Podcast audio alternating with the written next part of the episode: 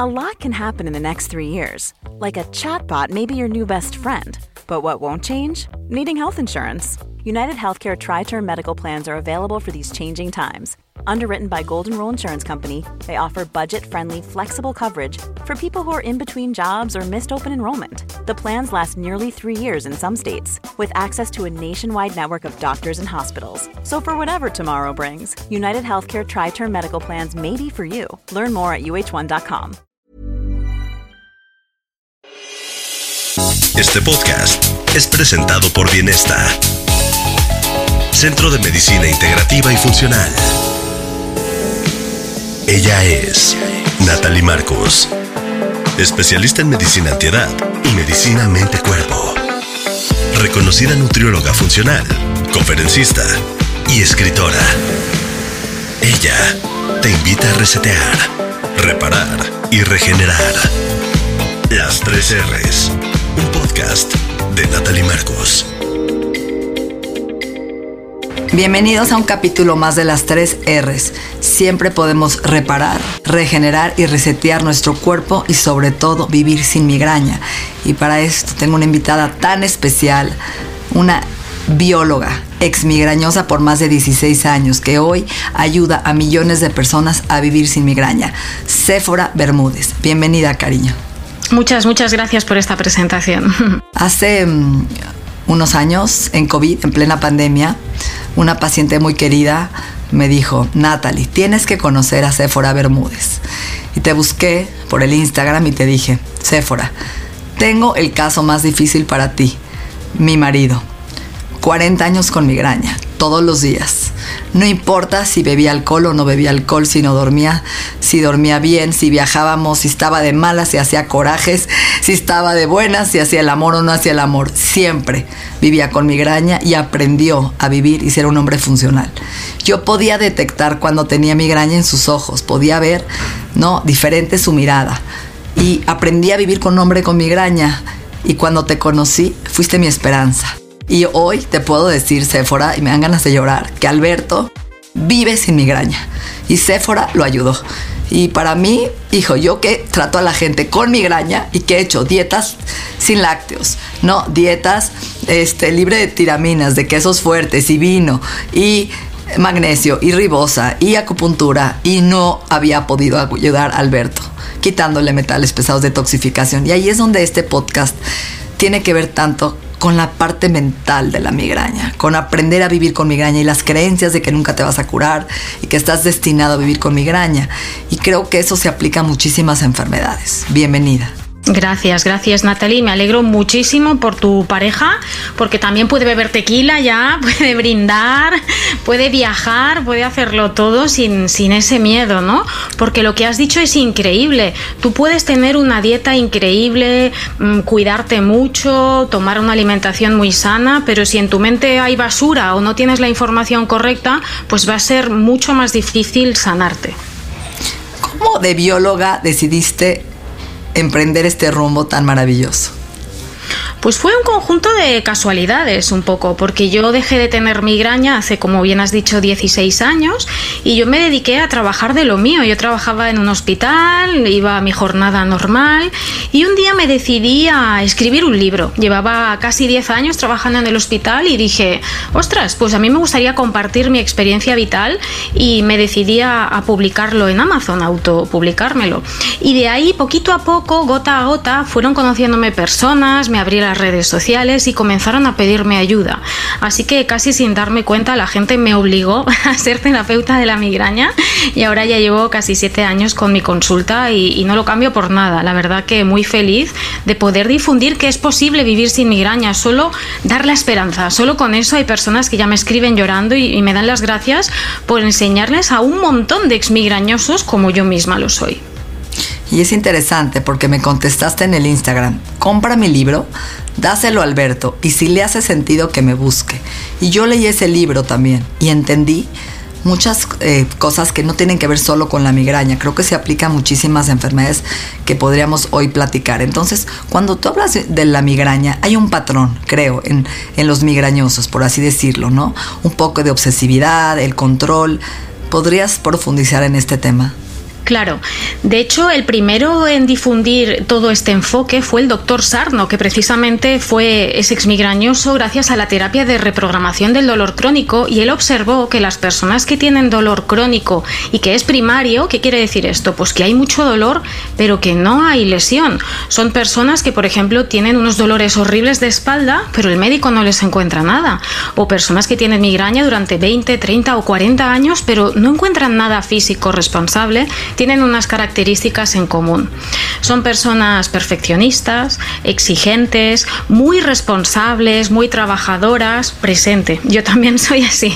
Y eso también es la semilla para el dolor crónico, porque como decía, son dolores primarios, no tienen causa física y el cerebro los enciende como mecanismo de protección, cuando el cerebro piensa que hay un peligro. Pongamos un ejemplo, tú vas al trabajo y tienes un disgusto muy grande, te preocupas muchísimo, los niveles de cortisol comienzan a subir y tu cerebro valora que ahí en el trabajo hay un peligro.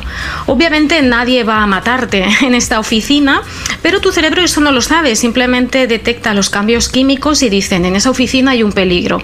Vamos a dar un dolor de cabeza, vamos a dar una contractura, vamos a dar un mareo, baja energía, auras, todos estos síntomas que no tienen lesión con la intención de apartarte de ese trabajo.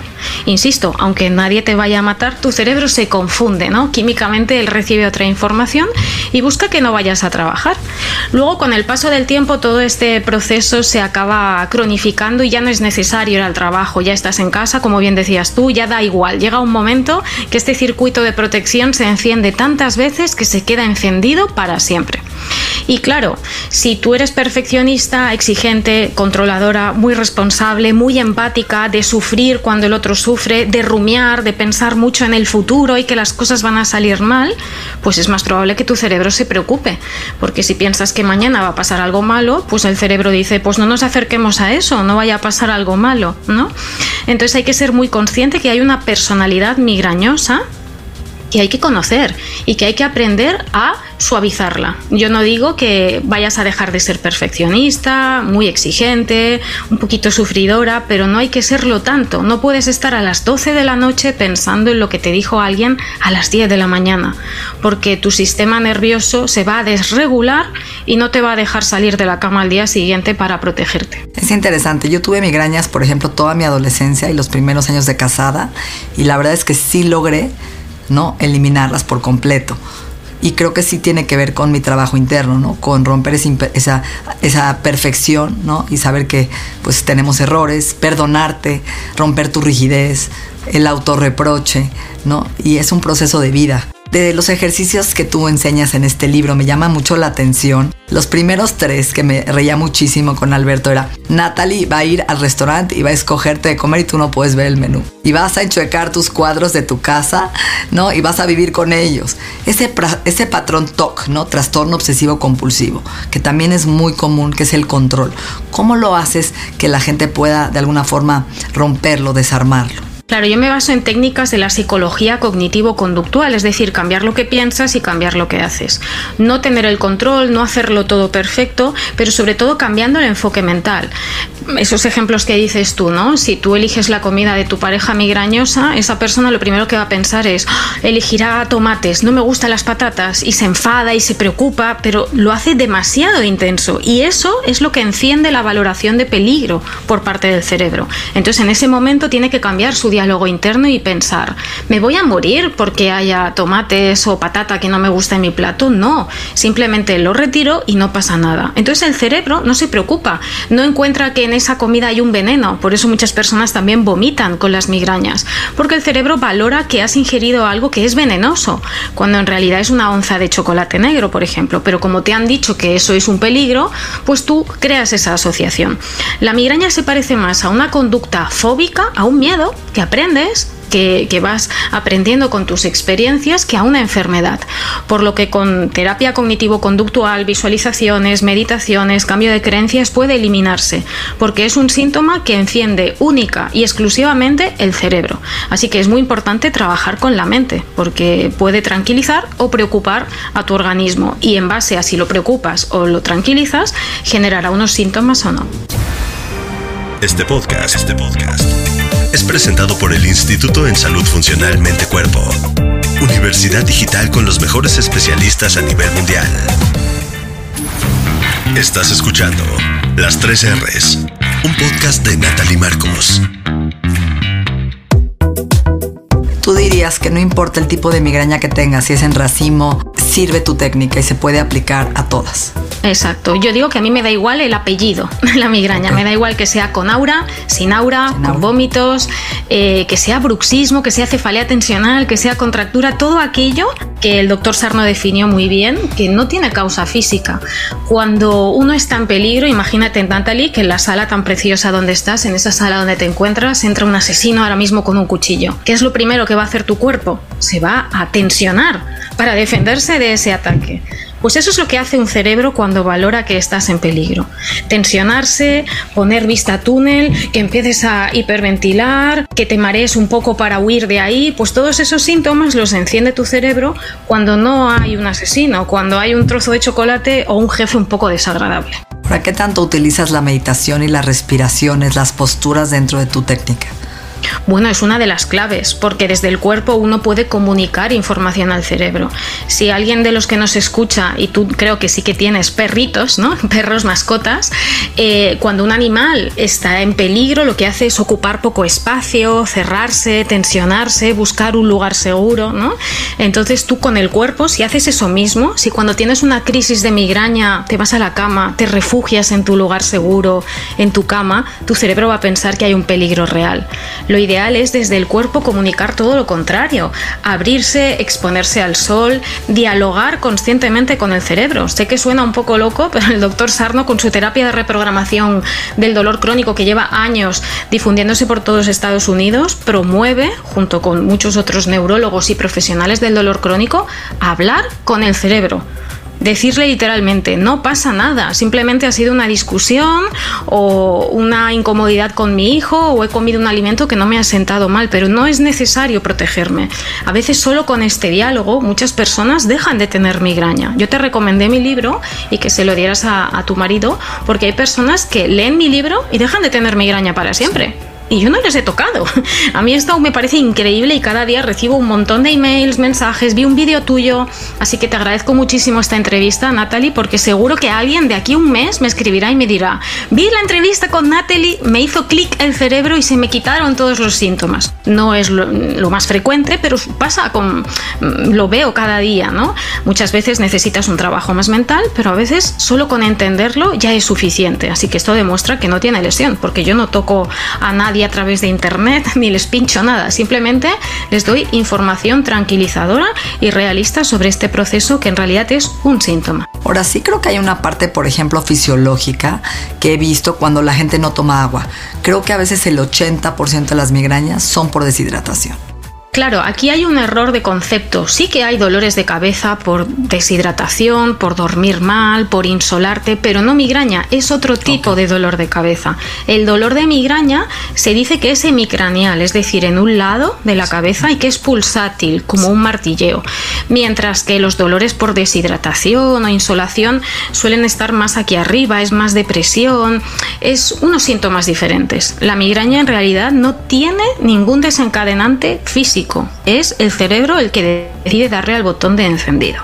Ahora, toda la gente que nos esté escuchando, Sephora, que vive con migraña, que cree que es normal, que cree que se ha comprado estas creencias, que es hormonal, es premenstrual, ¿no? Es por no dormir suficiente, ¿qué le dirías hoy, esto que me estás diciendo? ¿No? Claro, lo primero es tener la mínima evidencia, eh, es decir, ver entrevistas a exmigrañosos de mi canal de YouTube, reflexionar sobre esto que estamos hablando, comprender que si tu migraña es hormonal, porque hay hombres que tienen migraña, ¿no? o porque hay niños que la tienen, o porque algunas veces tomas un alimento, te da dolor y otras no. El plantearse si lo que te han dicho es real o no y, dudar un poquito y leer estos libros que, que decía, ¿no? Sobre dolor crónico, de Alan Gordon, del doctor Sarno, de otra vía de conocimiento que está muy allegado a la fisioterapia, a la psicología, pero que no llega a la neurología. No sé si conoces lo que es el dolor del miembro fantasma. Esto es muy conocido. Alguien que lamentablemente tiene una lesión en el pie y se lo tienen que cortar. Y después de esa operación les duele un pie que no tienen. Ahí se ve muy claro. Es un fallo del cerebro. Pues la migraña es lo mismo, duele algo que, que no existe, el dolor es muy real, pero el origen no lo es. ¿Y sabes cómo se soluciona el problema de las personas que tienen el dolor del miembro fantasma? ¿Lo sabes? No. Se les pone un espejo un espejo en el, en el pie bueno, por así decirlo, y el paciente mira al espejo y ve dos pies. Es como una manera de engañar al cerebro. Y tú dices, tengo dos pies, no pasa nada, hay dos pies, ¿no? O mirar fotografías previas a la operación y el cerebro desactiva el dolor. Así que comenzar a reflexionar, a informarte sobre estas actividades en donde hay dolor, pero no hay lesión, como es el caso del miembro fantasma. Es interesante porque yo creo que eso lo aplico mucho con los pacientes de ver las creencias como verdades seguimos dudando. No te has, o sea, te has comparado millones de creencias que hoy lo ves como una verdad. Y el momento que empiezas a desarrollar ese yo observador, por así decirlo, y a darte cuenta que es una creencia comprada, adquirida, ¿no? Y que hoy puedes deshacerte de esa, de esa, ¿no? De esa, eso que entró en tu cerebro, en tu inconsciente, y que vives con él y crees que es real. Que fue parte de lo que le pasó a Alberto, ¿no? Que de alguna forma él ya dijo, yo nací casi casi como mi mamá, con migraña, y voy a vivir toda mi vida con migraña y un ejercicio que me encantó, por ejemplo, que fue cuando le diste la pastilla, porque yo me recuerdo, Sephora, que él podía salir sin calzones, pero no sin la pastilla. no, de verdad. Y era pánico, ¿no? Pánico que me vaya a agarrar el dolor porque acabo en el hospital. ¿No? Entonces yo viajaba con el Voltaren inyectado, ¿no? Para inyectarle si tuviera dolor o la pastilla en el pantalón. Y cuando pasaron 15 días, y algo bien importante que quiero aclarar, no fue lineal su proceso. Tuvo sus altas, sus bajas, días malos, días buenos en la terapia contigo y a veces llevaba cinco días malos y otra vez caía en la desesperanza, ¿no? Decía, no me está funcionando. Y ahí le decías, a ver, no es un proceso lineal, vamos a tener paciencia. Y pasaron 15 días y de repente saca la pastilla de su, de su jean de mezclilla y lo traía azul. Ya había cambiado de color porque no la había tomado, ¿no? Y fue impresionante darme cuenta de eso, que sí, hoy realmente ya no, o muchas veces también hace como que se la toma si tiene dolor y no se la toma, toma agua y eso también le ha funcionado. También ese tipo de estrategias que le has dado, maravillosas.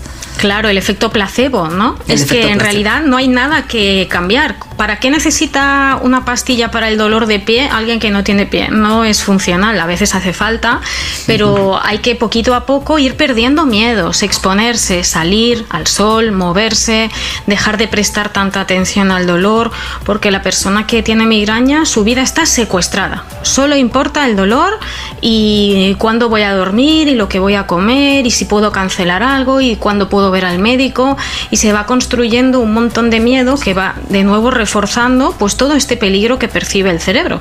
Y Natalie, la migraña no se hereda, tú has dicho que su mamá, la migraña se aprende.